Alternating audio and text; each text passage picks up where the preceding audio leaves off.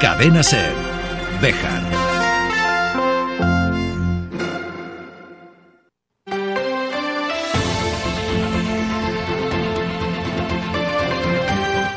Hoy por hoy Bejar. David Sánchez.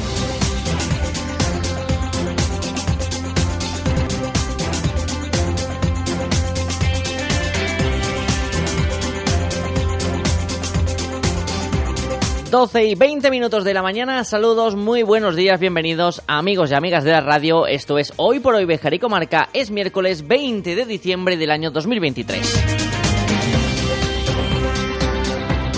¿Recuerdan que ayer celebramos 25 años del estreno de Titanic? Pues por la noche me puse a navegar por internet y acabé encontrando Titanic 2. Ojo que no tiene nada que ver con la otra, pero se llama Titanic 2. Una película que nos sitúa en 2012 con una réplica exacta del Titanic y ya claro, como lo del iceberg, el iceberg, ya va a ser muy difícil decir que no se veía, metieron un tsunami por el medio, al barco le pasa mil desgracias, a los tripulantes tres mil millones de desgracias, total que el barco se hunde, se salvan dos, aquí no hizo falta tabla ni nada, aquí sobrevivía por puro, por puro azar.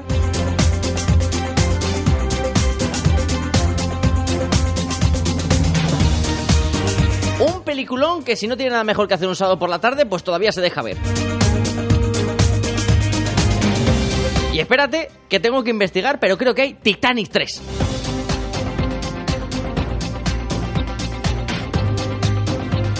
Si cuando hay imaginación, los cineastas son capaces de sacar partes de cualquier historia. Aunque sea Titanic, que tiene la misma y solo hay una. Pero hicieron varias. Arrancamos.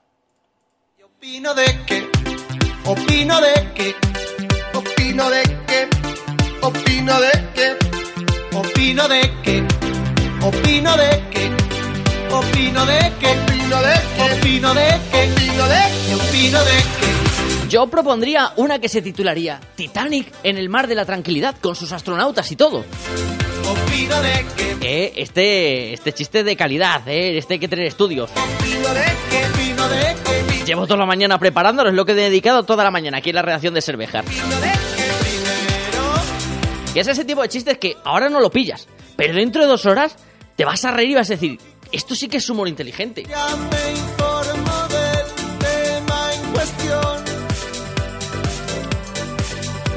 Escribo, Fuera de este festival del humor en el que hemos convertido el arranque de programa, vamos a ponernos serios recibiendo a Javier Garrido, concejal de Toa Puertas Béjar. Estamos cerrando ese balance político de este año 2023 con las diferentes formaciones que están en el consistorio. Y hoy es el turno del concejal de Toa Puertas Béjar, Javier Garrido.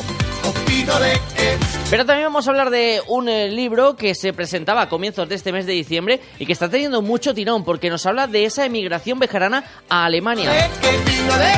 Una situación que se vivió en la década de los eh, 60 que marcó a muchas generaciones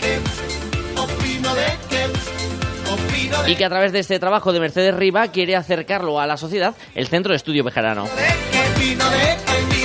Repasaremos también la actualidad del día y lo que nos dé tiempo a contar antes de que el reloj marque las 13 horas, la 1 de la tarde, en su casa, el 88.3 de la FM en Cervejar. Bienvenido, bienvenida y gracias como cada día por estar al otro lado.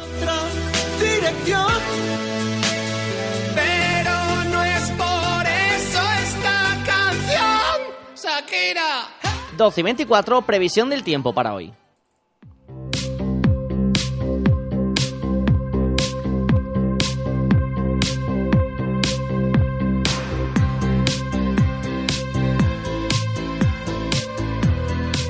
En una mañana que comenzaba lluviosa y que poco a poco se han ido alejando esos chubascos de la comarca bejarana y dejando que el sol entre en nuestro miércoles. Con temperaturas un poquito más agradables que como arrancábamos eh, semana, máximas que van a llegar a los 9-10 grados, mínimas por encima del lado negativo del termómetro, hasta los 2-3 grados positivos.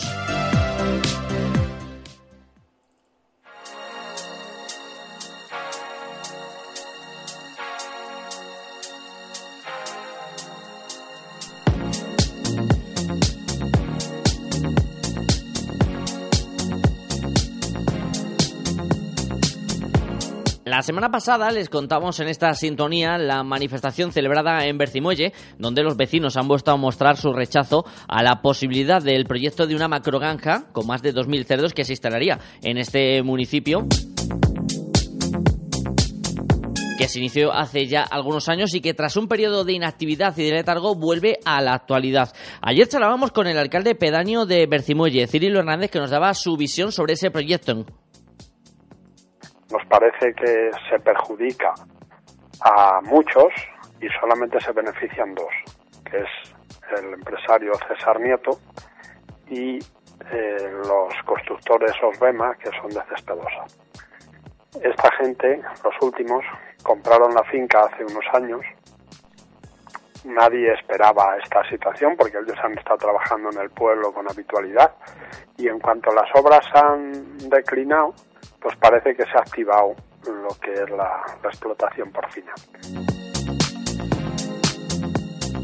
La semana pasada charlábamos con el alcalde de Puente del Congosto, Alfonso Hernández. Hay que recordar que Bercimoy es una entidad menor que depende de Puente del Congosto. Y en esa entrevista, Alfonso Hernández detallaba que él no está a favor de que ese proyecto llegue ni a Bercimoy ni a Puente del Congosto. Sin embargo, para el regidor pedáneo, para Cililo Hernández, los hechos no se corresponden con las palabras. Alcalde pedáneo valora al alcalde principal, al que hay que rendir pleitesía, como un vendedor de Biblias antiguo eh, un señor que parece que en este país, desgraciadamente, a quien es condenante más se le vota. Este señor viene de una ciudad donde ha sido condenado por la Audiencia Provincial de Madrid y, vende y viene a vendernos la moto. Cambiamos de asunto, dos eh, rápidas pinceladas de actualidad en este miércoles. Por un lado, a partir de la una y media hasta las dos y media, hoy y mañana en el mismo horario, está el Mercadillo Solidario Tejiendo un Futuro Sostenible que organiza el Colegio María Auxiliadora de Béjar con la venta de esos cojines elaborados por alumnos de tercero y cuarto de la ESO y cuya recaudación de manera íntegra irá a parar a Cáritas Interparroquial de Béjar y a Cruz Roja.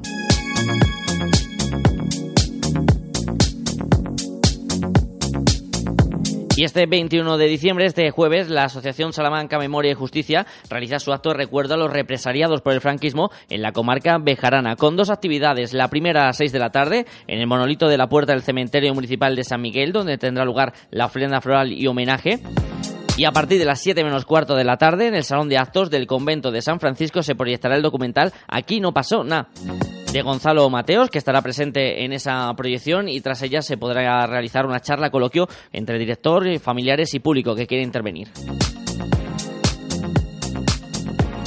12 y 28 minutos de la mañana recibimos en los estudios de Cadenas El Bejar a Javier Garrido, concejal de Toda Puertas Bejar, balance de la formación eh, municipalista, de cómo ha sido el año político en la ciudad textil.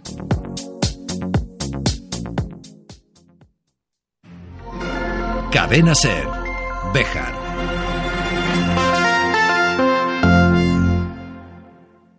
Por la mañana, en el Bermud, para el tardeo y para tu copa por la noche, Café Blues La Alquitara. Si eres de los que buscan un lugar diferente, Café Blues La Alquitara. Música en vivo. Consulta en nuestras redes los conciertos de este mes. Café Blues La Alquitara, calle Gerona 20, Béjar. Agrovejar es mucho más que tu centro de soluciones para ferretería, jardinería, agricultura y nutrición animal. En Agrovejar te ofrecemos asesoramiento experto y profesional. Además, cada semana presentamos ofertas exclusivas como la promoción actual en Pellet. Agrovejar, junto al cuartel de la Guardia Civil, en la subida a El Bosque. En Guijo Decoración Integral, además de diseñar y amueblar cualquier estancia de tu hogar, realizamos armarios y vestidores a medida, pisos de tarima, escaleras de madera o puertas de paso. Pídenos presupuesto sin compromiso. Disponemos de financiación a tu medida. Guijo Decoración Integral. Somos tu idea de casa. En Béjar, en calle Recreo 83. Teléfono 923 40 2609. WhatsApp 630 961 591.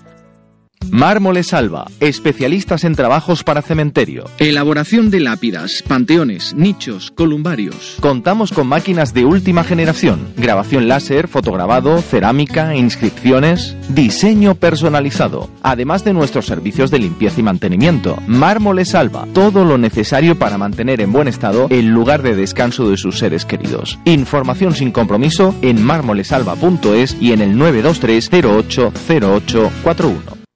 Este es un mensaje para los planetas donde se celebra la Navidad. Hola Terrícola, solo en Ibarte Ecos con Benavent No Frost por solo 359 euros. Celebra tu mejor Navidad con Ibarte Ecos, en la calle mayor de Pardiña 64 de Bejar.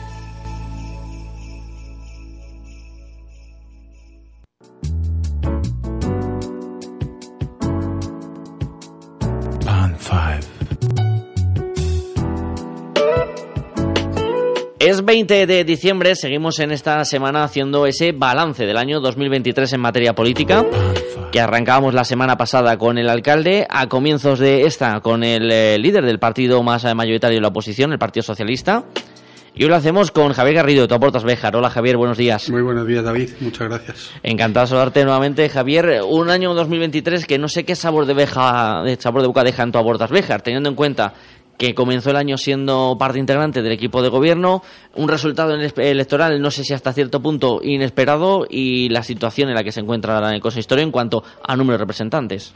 Bueno, ha sido una, una, legislatura desde el mes de junio para hasta ahora, hasta diciembre, un segundo semestre muy convulsa. Todo el mundo sabe que ha habido problemas y está habiendo problemas muy importantes dentro de, de la corporación municipal, dentro del funcionamiento interno del ayuntamiento con los famosos asesores, eh, con la inacción por parte de Luis Francisco Martín como alcalde de Béjar en los asuntos municipales y, desde luego el descontento general, no solo de los grupos de la oposición, sino también creo que de toda la ciudadanía, de que esta ciudad no, no avanza, de que esta ciudad no tiene proyectos de futuro y de que tenemos un alcalde que quiere más salir en medios de comunicación y hacerse la víctima que realmente de gestionar una ciudad de 12.000 habitantes. Una gestión que, por lo que deduzco de tus palabras, Javier, del nuevo equipo de gobierno, mm, que no se acerca a la idea que tenía tu Portaveja cuando arrancó la, legislatura. No sé si decepcionado en cierta manera. Sí, muy decepcionado, especialmente con Luis Francisco Martín, no así con, con ciertos compañeros de la Corporación Municipal del Partido Popular, pero sí con, con, el alcalde y con el grupo Vox, con la portavoz del grupo Vox, que son al final los que hicieron gobierno en este ayuntamiento. Porque eh, cuando llegas a una alcaldía, no solo tienes que ser el alcalde de la ciudad, sino tienes que parecerlo. Y todos los problemas que se han visto en medios de comunicación, que habéis eh, dicho por, por, por los micrófonos de las radios y por la prensa, por las redes sociales, pues es todo cierto. O sea, que tenga muy clara la gente de Béjar, todas las personas de Béjar, que todo lo que ha salido en medio de comunicación es cierto. Y es la pena que tenemos, que, que Luis Francisco Martín es alcalde de Béjar, pero no parece el alcalde de Béjar. Voy a empezar por esto último, por ejemplo, con esa concentración ciudadana que se realizaba para solicitar la dimisión del alcalde, hecho que más allá de menos o mayor número de participación, eh, sorprendía porque es la primera vez que en democracia se realiza un movimiento ciudadano de, tal calibre. Sí, correcto. Eh, yo lo he dicho en redes sociales, lo he dicho a mi círculo personal, eh, me daba igual que fueran cinco personas que fueran cinco mil. El hecho es, como bien dices, que nunca jamás en democracia la ciudad se había levantado para protestar por una situación muy grave en la que se encuentra Béjar, eh, sobre todo de gestión y de futuro, y que me daba igual que fueran 10 personas que 5.000. Evidentemente, eh, tu aportas estaba, eh, digamos, que hemos participado en esa concentración, no así yo, porque no nos parecía ético que el portavoz del grupo estuviera en esa concentración, pero sí hemos apoyado la misma para denunciar, para protestar por una situación en la que Béjar nunca jamás se había metido. Y es que hemos tenido eh, unos primeros meses muy convulsos con unos, unas personas que vinieron a asesorar a Luis Francisco Martín que todos sabemos eh, de dónde venían, sabía, conocíamos sus nombres desde el primer día, por eso dijimos que, queríamos saber de voz del alcalde quiénes eran,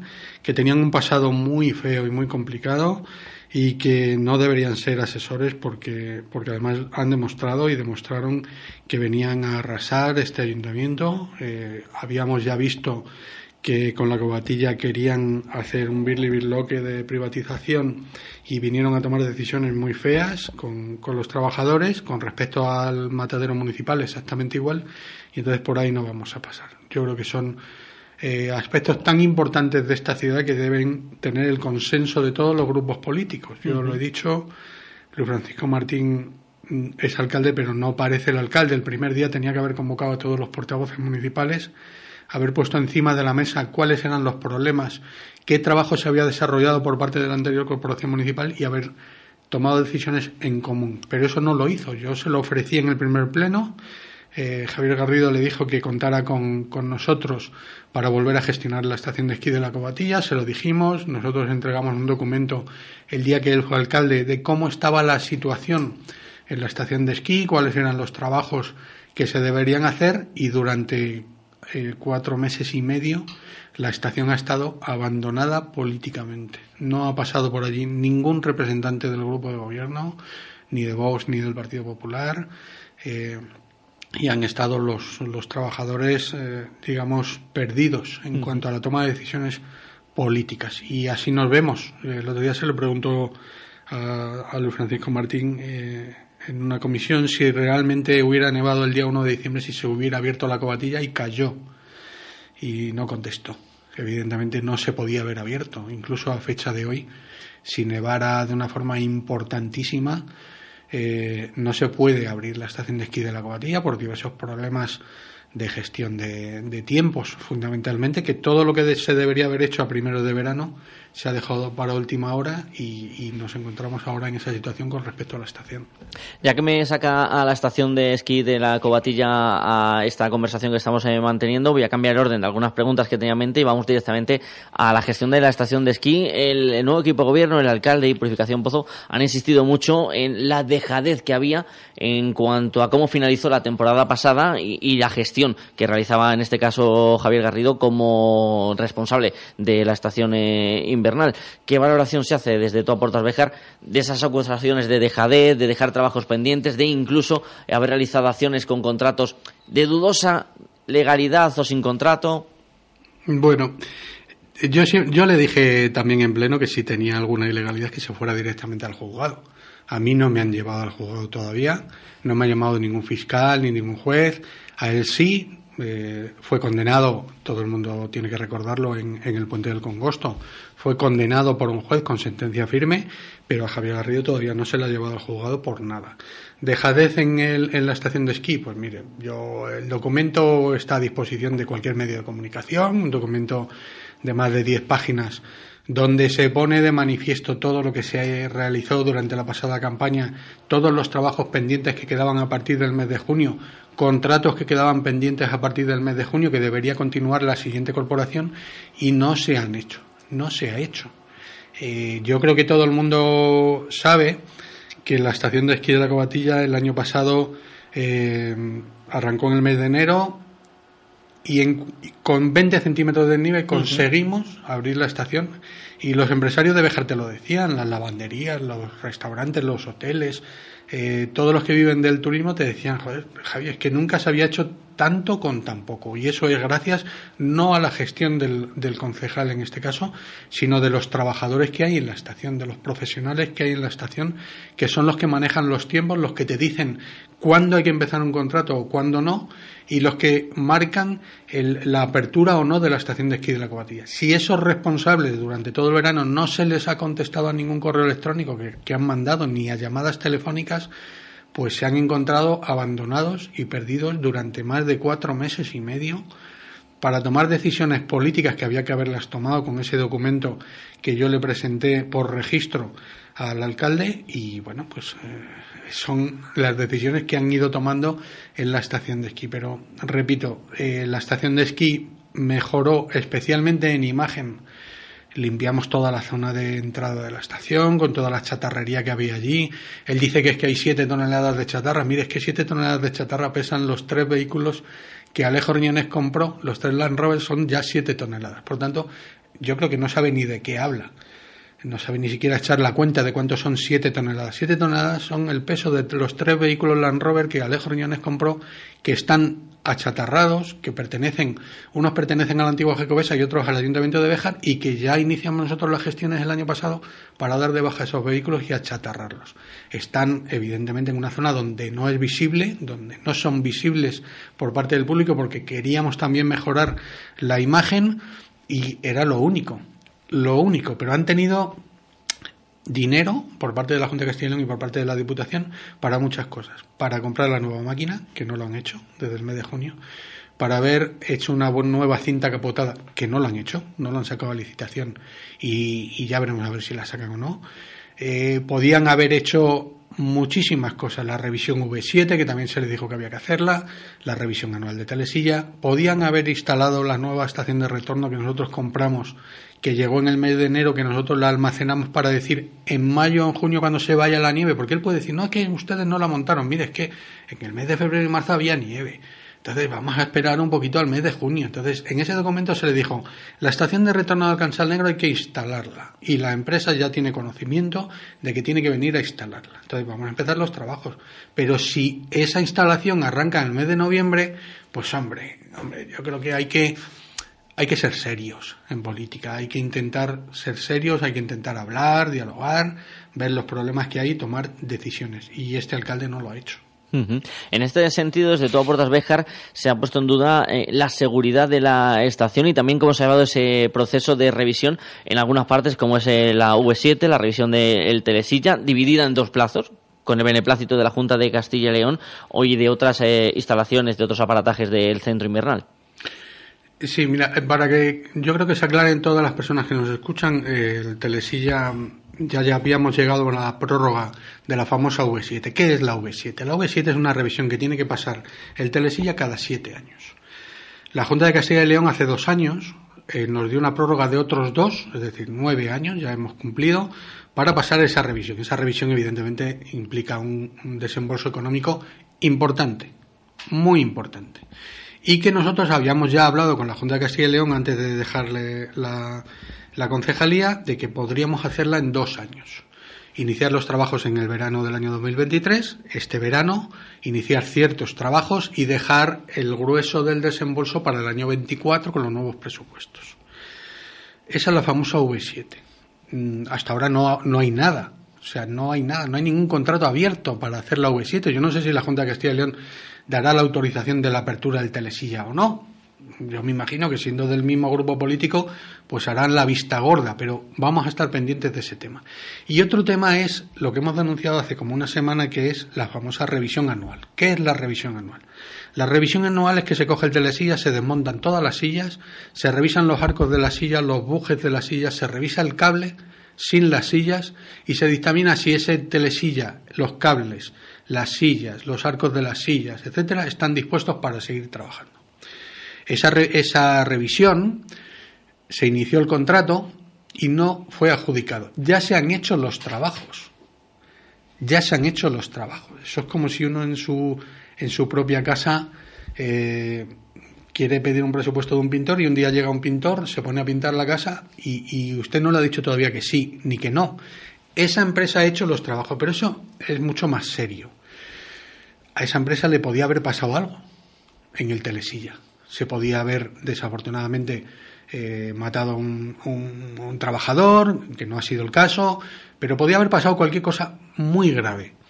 Y esa empresa no tenía la adjudicación, no la tiene, que es preceptivo, es exigible para comenzar cualquier trabajo, que el decreto de alcaldía de la adjudicación, es decir, lo que firma el alcalde, se adjudique a una empresa. Ese documento no está no está firmado. O sea, ahora mismo eh, hay un trabajo ya realizado por parte de una empresa y no tiene la adjudicación todavía. Eso es ilegal.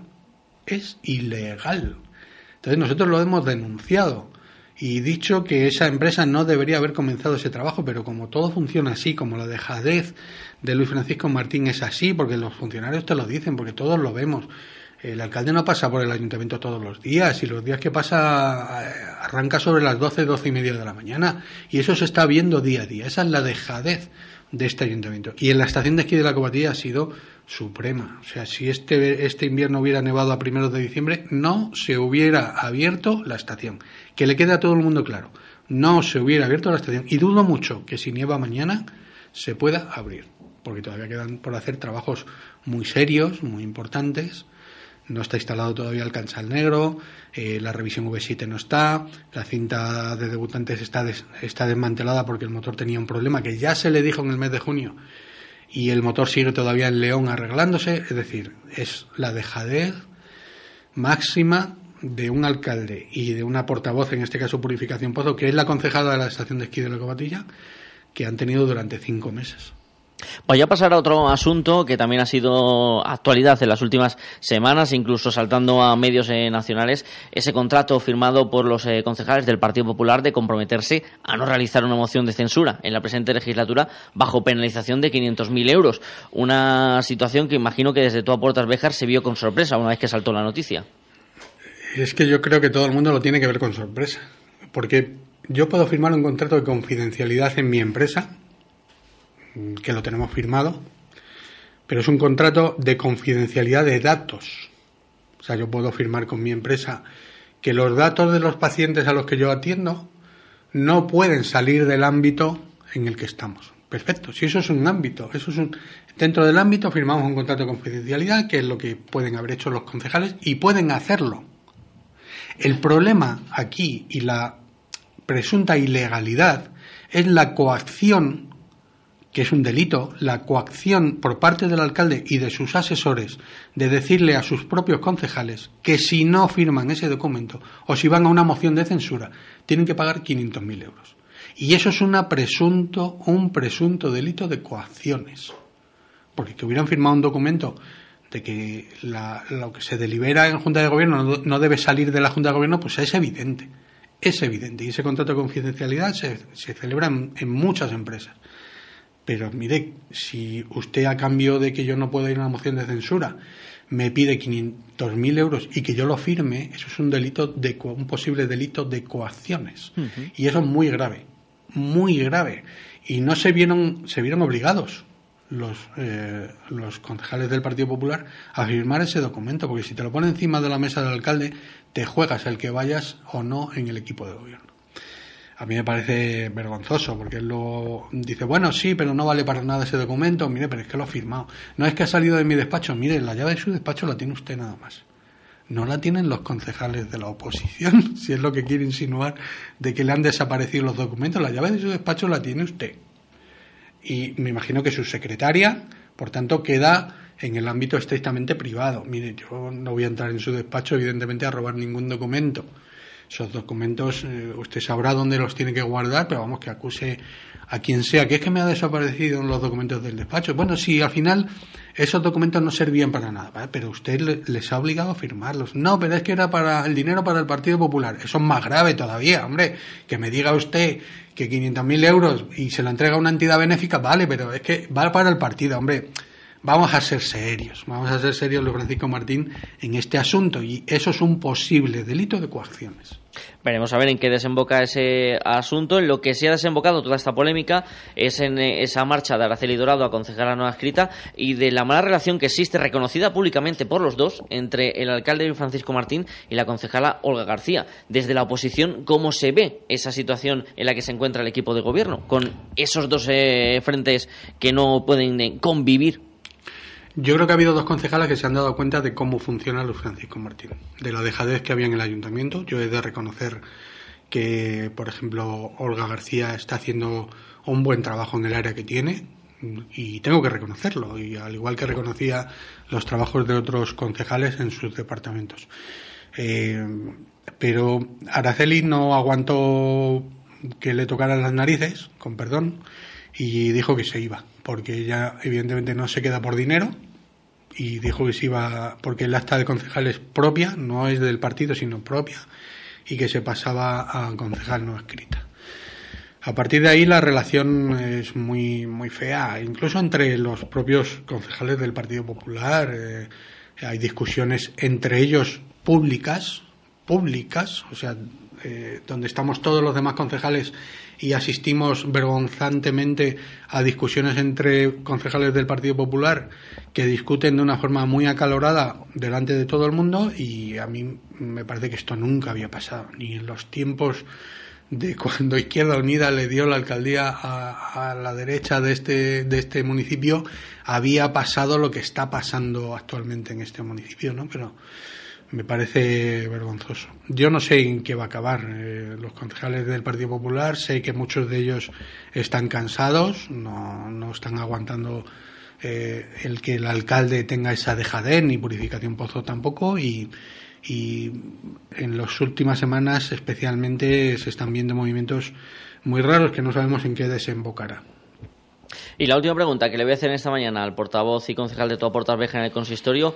En breves eh, fechas se celebrará el último pleno de 2023, un pleno en el que van varias propuestas eh, por parte del eh, Partido Socialista que pueden afectar a tanto a las retribuciones como a la representatividad en diferentes eh, órganos. Imagino que va a salir a de, con, va a tener el apoyo positivo de Toda Portas. Eh, a ver, el portavoz del, Grupo Socialista, Antonio Cámara, habló conmigo, evidentemente. La ha presentado el grupo mayoritario, pero ha hablado con tu aportas para ver cuál era nuestra opinión de presentar esos, eh, esos documentos a pleno, a aprobación del pleno.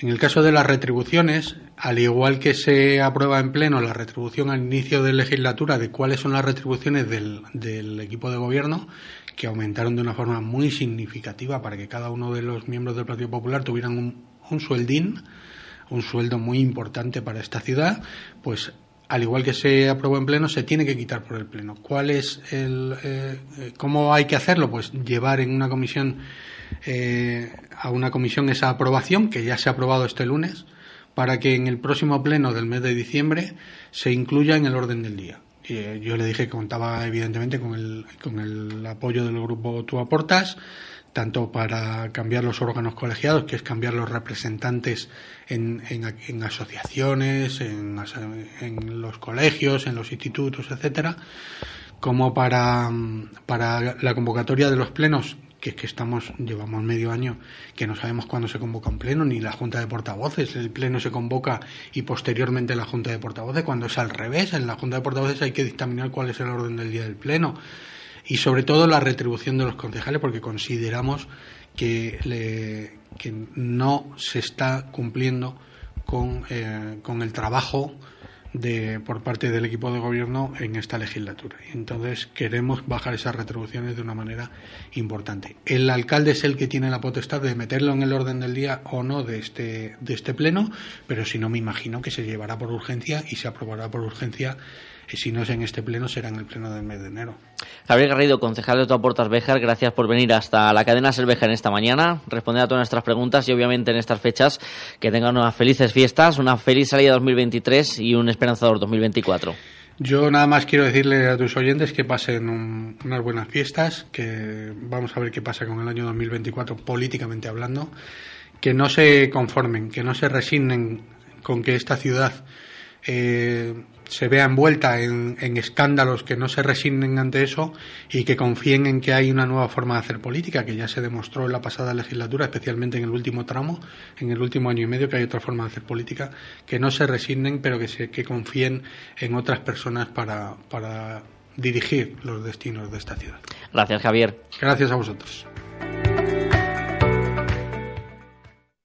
Si dudas qué regalar, en el Bazar Regalos encuentras cientos de ideas, como unos altavoces o auriculares inalámbricos. El Bazar Regalos, en la entrada de la calle Mayor de Beja. Que sí, que sí, que el turrón, los polvorones y el tostón está muy bien. Pero quedar con tu familia y amigos para comerse una hamburguesa en el Charlie, buen plan, ¿no? Te esperamos estas navidades con nuestras hamburguesas entre las que se encuentra la premiada como mejor de Castilla y León. Charlie Comedy Burger Factory en el Parque de la Corredera de Bejar. Feliz Navidad y larga vida al Charlie.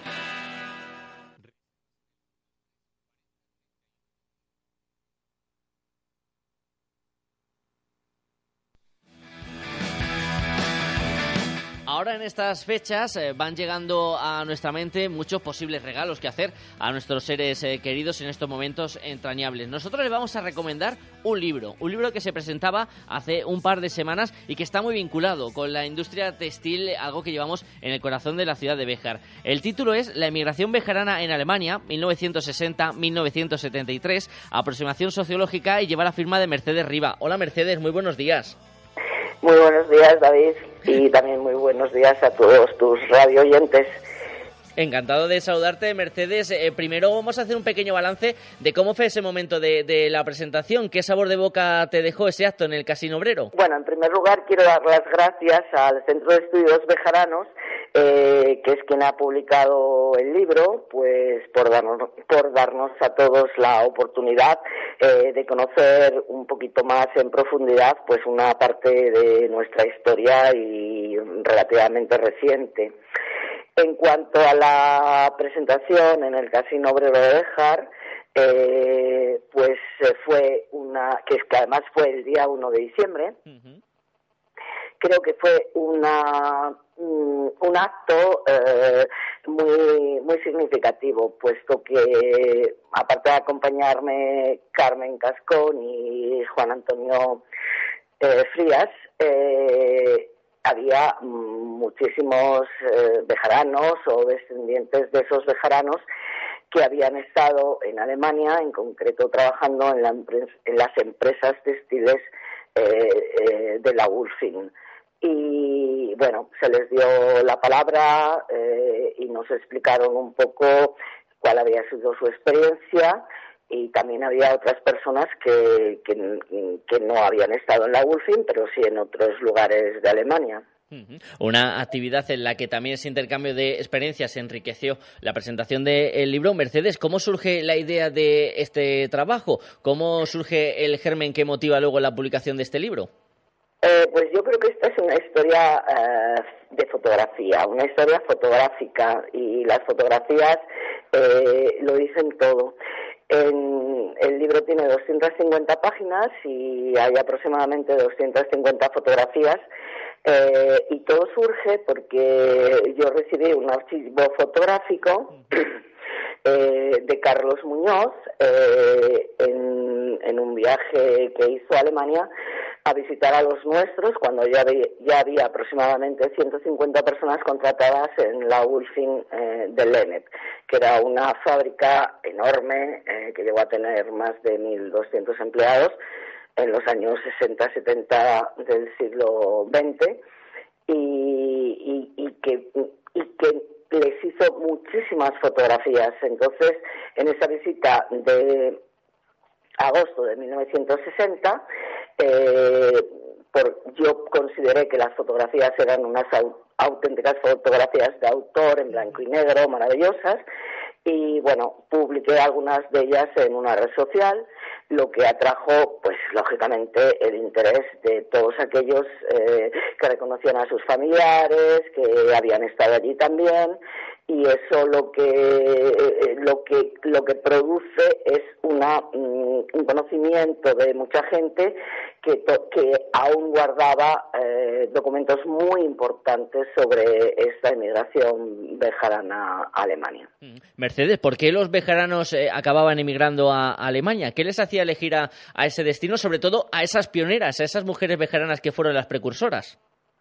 Bueno, en realidad eh, los bejaranos, eh, igual que, bueno, eh, tenemos que concretar que entre 1960 y 1975 emigraron a Europa mm, occidental más de dos millones de españoles.